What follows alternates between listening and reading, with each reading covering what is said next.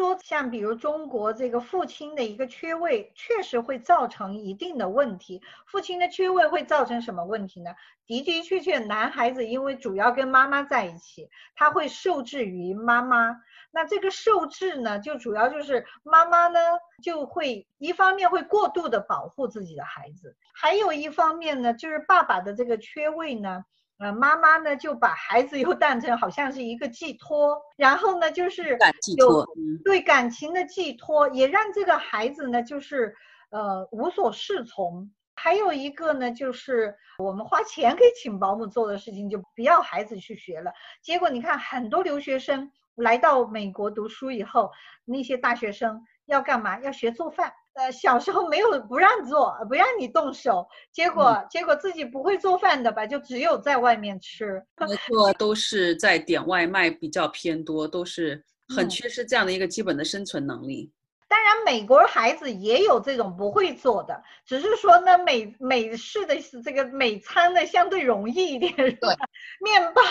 夹着肉一弄，要么个三文治，要么个汉堡就搞出来了。我我刚刚赞同呃丽刚刚讲的一点，就是有些妈妈是因为怕孩子受伤，所以给孩子的机会比较少。那如果即便是单亲家庭的妈妈啊，也能培养出阳刚之气的孩子啊，而且跟妈妈的一个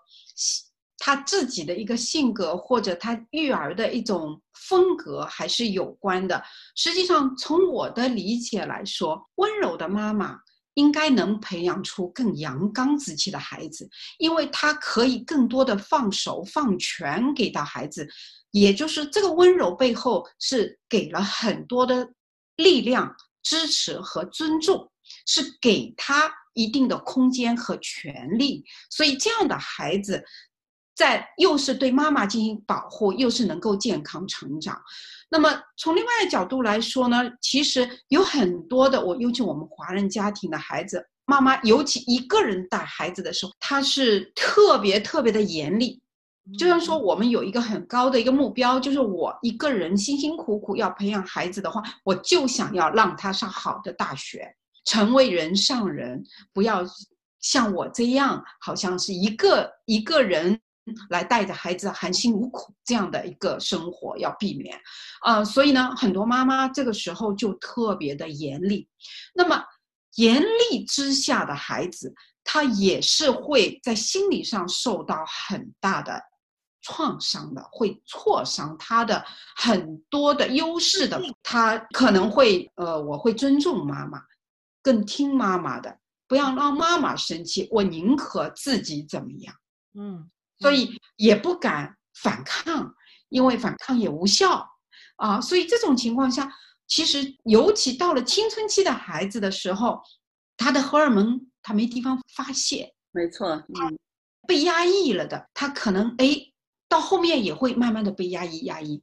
久而久之，他的阳刚之气可能会被抹杀很多。我不知道 Helen 从理论上有没有这方面的一个提没错，这个的话是呃非常非常严重的一个问题，因为这个在阴阳协调之间的话呢，呃，男性的荷尔蒙会越来越增加，然后他的这个需要想要去创造新的东西和创造新的一些啊事情，然后让妈妈来对他感到欣赏和崇拜的这样一个心理啊是非常强的。那当妈妈认为，如果你孩子，没有遵从我的所有的这些严格的要求的话呢，你就是不尊重我，你就是不爱我，你就是没有孝顺我。这个对男孩子的打击其实是非常大的，因为他认为自己的这个妈妈不相信自己的创造能力，不相信自己的这种能力，其实就是一个对他没有一个支持嘛。就是像刚才那个 Becky 你说，如果妈妈是很温柔的妈妈，她会会给孩子很大的空间，你去发挥，你去做，做错了都没关系，妈妈也不会怪你。这种情况下的话，男生得到的那个潜意识的台词是。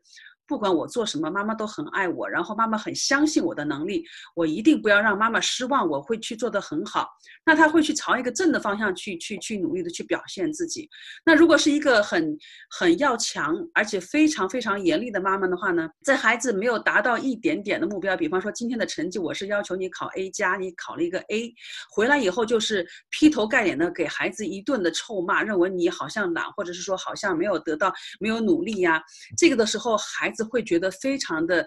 非常的愤怒，但是这种愤怒的话呢，得不到疏解，它就会变成两种可能，一种的话呢，它会变成一个阳奉阴违的。表面上他会对着妈妈说好，我下次做的很好，或怎么怎么样，但是他其实心里面的话呢，根本就不在乎妈妈这样的一个认为妈妈对自己不理解。另外一种性格的话就是，那我再怎么努力的话，你都没有看到，那我干脆就破罐子破摔了，那我就是不愿意去继续努力了。即便是因为本身男性在这个呃做事情的时候，他的。他的那个思维方式跟女性是不太一样的。女性的话很多是合作型的，男性的话他是竞争性的。竞争性的，特别是那个体力很强的男生，他要需要展现自己的这种这种荷尔蒙，他要去有崇拜的对象，就是旁边的像这些下面的小妹妹呀，或者是说同学呀、妈妈呀，做他的观众，做他的这个加油的这个啦啦队的队长的话呢，他就会越做越顺，越做越有自信。如果妈妈回家劈头盖脸都是。批评为主的话，然后很少去鼓励，或者是说没关系，这次错了的话没所谓了，我们下次再继续。没有这样的一一个转换的过程呢，他会走两个极端的。这种孩子会很快的就没有对自己的自信，然后有的时候会对女性会产生那种厌倦感，因为他这种无力的这种支持啊，会日积月累，到最后的话，他会到一定的时候会爆发出来的。这个到时候。对妈妈的伤害可能会更大，特别准确，就是我们归根结底，就是孩子的阳刚之气的培养，还是要靠家庭、家庭的文化和你的养育风格来决定的。对，尤其是在这个青春期的男孩子，如果是平常妈妈以前要求非常严格的话，那青春期的孩子他的反叛会非常的强烈。到这个时候，妈妈呢需要退一步，要示弱。我们就是说，你要示弱，就是说。知道自己能做的事情，但是我要装作我不知道。哎，我们今妈妈今天买了很多这些东西，能不能帮我提一下呀？我的手没有那么多。对对。啊，你要让孩子尽量的展现他的这种阳刚之气，他的这个荷尔蒙现在的话，在全身的话，大脑都在变化，他的身体也在很大的变化的时候，妈妈在这个时候一定要往下退，要斗志，不能够跟孩子斗一个对你的福气吧。所以一定要示弱，让孩子有更多表现自己的能那个地方。嗯，稍微总结一下哈。首先，这个聪明的妈妈就是 Becky 讲的那种温柔式的妈妈，就你看起来是不是挺温柔？它里面是有智慧的。智慧就是 Helen 讲的这些，其实不一定不不是说要到青春期。我觉得从孩子很小的时候，妈妈就应该是这样子。妈妈你就应该做出一个我就是要被你照顾的人啊。对吧？从小就给他这种观念、这种概念，说，而且你是男人，你就应该照顾别人，这样子他的担当就有了，他就知道我是男人，我应该要去照顾别人，而且我要照顾别人，我那就我就必须要强壮啊，这个跟。就是进化是有关系的，因为男性是要出去打猎，要要找吃的回来，要养活女人的呀。所以呢，这个男人的这种阳刚之气，是因为在进化中的需要，是生存的需要。而我们现在到了这个是现在的社会，你当然不需要再去猎杀找食物了，但是我们就要想。找出相对应的一些方法，这个不管是爸爸还是妈妈呢，都应该就是找出类似这样的方法来教会自己的孩子，从小依然要有这样子的一种男性的这种阳刚的心理。刚刚我还在翻翻一本书，你的身边怎么都是书？对，我刚从那个书房出来，所以我就顺手拿了几本书。对。嗯，这本书我也是很喜欢，因为我们呃，我现在在加拿大做的很多的工作都跟青少年有关，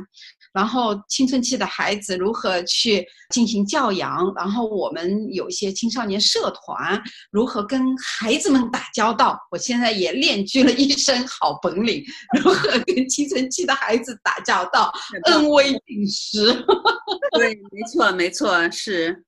是不是？那这本书呢，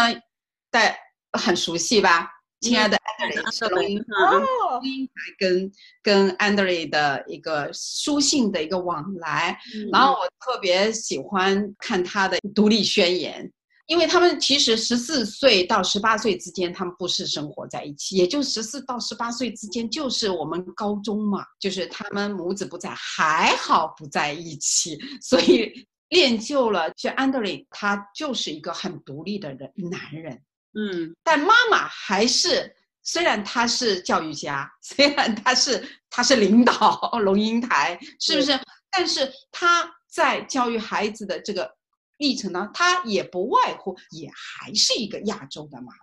所以这个里面的冲突是存在的，是存在的。但是还好，这四年不在一起。那么他的这个安德烈的独立宣言，他写的第三十四封信，安德烈说：“你昨天的话是这么说的，妈妈，你跟我说话的语气跟方式。”还是把我当十四岁的小孩看待，你完全无法理解我是一个二十一岁的成人。你给我足够的自由，是的，但是你知道吗？你一边给，一边觉得那是你的授权或者施予，你并不觉得那是我本来就有的天生的权利。嗯，对，这就是你的心态呀。也就是说，你到今天都没法明白，你的儿子不是你的儿子，他是一个完全独立于你的别人。真的太棒了，太棒了！就是我们很多时候，其实我以前也是这样子，总是把孩子当成是我们的。对，是我们的，是我的，你是我儿子，你是我生的，你是把他当做自己的一种一种财富和一种对对，没有一个我们从来没有把他就是从婴儿时期，从生下来那一刻，我们并没有把他当成是一个独立的人。嗯，然后呢，等到孩子长大了，我们这些做父母的又觉得说，你应该是一个人啊，你应该自己去做主啊，你应该怎么样？那个时候晚了。没错，安德烈在那一刻简直就像经典电影里的镜头。身为儿子向母亲做斩钉截铁的独立宣言，那是连母亲的，要不然就气得全身发抖，啪一个耳光打在儿子一脸上，儿子露出愕然的表情，然后愤面夺门而去；要不然呢，母亲愕然，然后眼泪潸潸而下。本来威武庄严的母仪突然垮了，惨兮兮的哭了。他就是去想，儿子给我这个时候，我应该用怎么样的方式去来感受这个突如其来的这种？如果是我的话，这个的话也可能因为我在这个这个美国的社会生活的久了，我会说哇，真的是成长了。孩子有这样的勇气对我的话，应该会觉得是一个很骄傲的事情。对你无需潸然泪下，对吧？对，我也不会，我也觉得会很骄傲。我的儿子成人了，是一个这真的是从我的肚子里面出来的这样的一个小生命吗？到这样的一个你时代，然后他可以有这样的这个勇气来这样做自己的宣言，应该是我们值得很骄傲的一件事情。对，那这里的话，我想还要跟大家分享一个电影啊，《闻香识女人》The Smell of the Woman，这个是啊，闻香识女人，嗯哼。那个是一个眼睛有瑕疵的那个美国的一个将军，他是退役了以后找了一个这个大学生在帮他做暑假做些什么事情。那这个大学生当时他是在他们的那种寄宿男生的学校里面的，这个学校里的有一些是富人家的孩子，那他的话呢是一个非常穷的家里面，这个是奖学金去私立学院去去读书的。那他们有一次一堆孩子就去做恶作剧，对有一个很看不惯的老师呢，就在那个他的那个楼上面挂了一些这个白色的油漆，这个老师从下面走过，油漆就把这个老师都喷了一身。后来这个老师恼羞成怒，就把这些孩子全部都叫去说。你们要互相揭发，到底是谁做了这样的事情？如果不揭发的话呢，我们就要去请家长来给你们施压。这穷孩子都没有父母嘛，所以他就请这个将军。那另外一个富人家的孩子的话呢，爸爸是一个很大的一个企业的一个是好像是 CEO 还是什么，就去了办公室的话，就说我花了这么多钱给你，竟然在这里面给我添乱，就是一直要让他说出来告密，说到底是谁的主意，谁做的这件事情。重点的话就在这个将军，他去的。在那边去帮这个孩子去去做辩护，他就说我们现在的学校都在教孩子教什么？我们在教他们互相告密。如果是在同一个战场里的话，我宁愿要这个不告诉秘密的这样的孩子，而不是说屈服于这个权贵和你们这个老师的这个压。这个当时他的这个辩解的话呢，我建议大家如果有机会都能有一份演讲，对吧？有一份演讲，看得我非常的感动，我就觉得难怪这个美国的这个军人，即便你是权威的人士，即便我做了错事。我为了保护我的同事、我的朋友或者是我的同学，我不愿意去因为我这个学位的失去，或者是说一个利益的获得来出卖我的朋友。那这个的话也是一个阳刚之气，因为你是责任，你的一个义务，你的一个爱。这个在我们中国的这个古典小说里面的话，像像那种《三国演义》这里面的这种，就是这种阳刚之气的话是无处不在的。嗯，其实呢，说起这种阳刚之气，我相信每一个父母都理解，而且都知道什么叫阳刚之气，只是在培养孩子的时候呢，会。忘记了，或者就是不懂，因为在我我儿子小时候，我真的就是不懂怎么样去教育孩子。比如说阳刚之气，我应该怎么去培养？我们刚才讲了很多的这种妈妈应该怎么去做，或者包括爸爸也是一样的，爸爸也不能太强势。如果爸爸也强势了，那这个孩子也会被你压住锋芒的。还有锻炼运动，也是一个能让孩子学习担当。学习坚强，要尽量的让孩子去参加一些运动，这是非常有益于他的这个阳刚之气的。嗯啊，我也顺便给听众们几点建议吧。嗯，如何从小培养孩子的一些阳刚之气，其实就在我们生活当中就能做到，很容易。嗯，比如第一，我们无论他有多小，我们给他分配一些家务；第二，从小就可以安排他经常去一些 camping 啊。这些露营，比如说在我们这边有小童军，六岁就开始啊，这个有三天户外的野营，一天也没有关系，先去 sleep over 啊，比如说去海洋馆 sleep over 啊，去科学馆 sleep over 啊，跟人相处啊，这过程当中你就要学到离家之后他应该学到的一个正确的一个尊重和责任。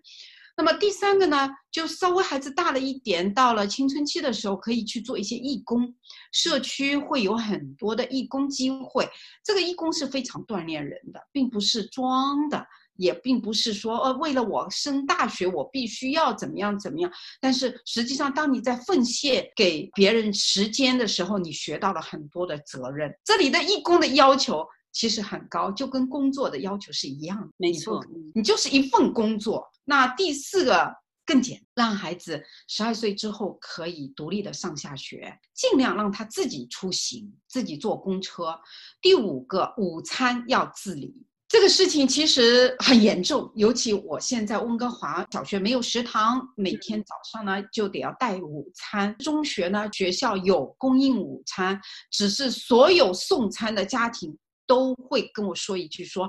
午餐太难吃了，学校的午餐没有营养。”哦，他们还要送午餐呢，送热午餐，这件事情，天哪，这个太特别不可理喻。我说有几个可以处理的方式：第一，他可以去买他喜欢的午餐；第二，他可以自己带上他喜欢的午餐，解决他不喜欢的问题，对吧？第三，可以回家吃。可以回家吃，就是我一天的课三点三点钟放学，你回家三点十分、三点十五分回家吃午餐。很多孩子都可以做到这一点的。Why not？我们开开课这么晚，八点半、九点钟才开课，对，起床又晚，你吃的晚，早上多吃一点，晚上。下午回来再吃也是可以的，但是千万不要送餐。他们说你为什么给我们提这样的要求？我说你要在我这边做孩子的成长规划，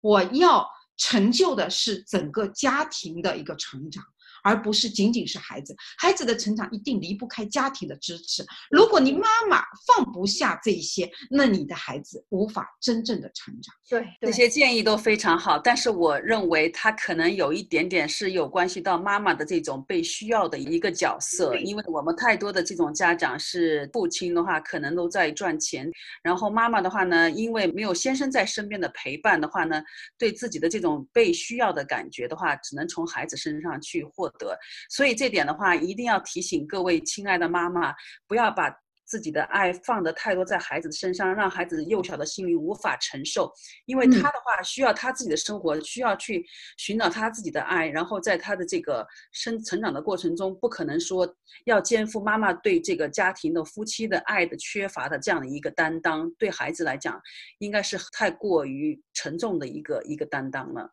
所以有的时候妈妈一定要咬紧牙关，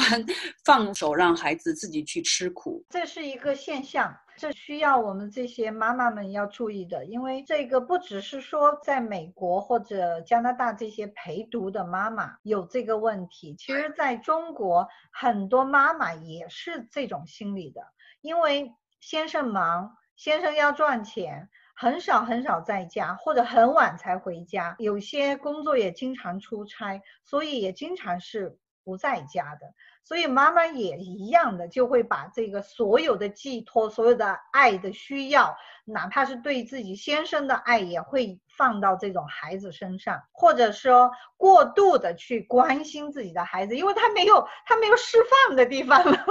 所以他会去过度的把所有的爱都放到这个孩子的身上，结果。其实不，无论男孩女孩都会这样子，就是被过度的爱、过度的保护，对对，会被过度的窒息，把孩子给窒息了。他们这样的自己的一种生活，没错，就是说，无论是什么样的情况，那这个爸爸妈妈呢，都要应该要有一个度，就是对自己的孩子要有一个度。然后对男孩子，就是对儿子，那么就是你要塑造他的阳刚之气，真的是妈妈从小或者爸爸也是一样的，就是从小要给孩子机会，要信任他，要给他自信，从小要给他一些常识，就如何保护自己。像比如 Becky 你说要让孩子十二岁以上孩子自己坐车，对吧？那可能有些家长说现在治安不安全，那你教会你的孩子如何识别安全不安全啊？这个是一种技能，生活技能。你现在不教会他，你看为什么大学生、研究生、博士生？来到国外都会被拐卖，你说这这怎么出来的？对，是个很严重的。所以这个从小就教会他怎如何识别社会的险恶，如何识别坏人，你应该采取什么样的方法。这是我们每个人都应该学会的。你不可能二十四小时盯着你的孩子啊。嗯，错。对，我们可以下期的话可以再讲，继续讲这个话题。对，真的，我们刚才讲的是男孩子的阳刚之气，其实我们还可以谈一谈女孩子现在反而是阳刚之气太重了，过剩了，对吧？好好，我们今天先讲到这儿，也辛苦两位了哈。周末的晚上没有，非常开心跟你们聊这个话题。哎呀，我我我就是啊，觉得哎这样特别高兴，还有一些共同的话题可以去聊。对，没错没错，是的。哎，你们发现没有啊？因为今天我们 Becky 我们俩是看着讲，像不像我们坐在一起聊天？对呀，对呀，有很很近的感觉。对对。这也算是我们的一个社交生活哈。对，社交生活，我下，我这个小屋子就是我的社交天堂。谢谢大家，谢谢两位的陪伴。好好的，拜拜，拜拜。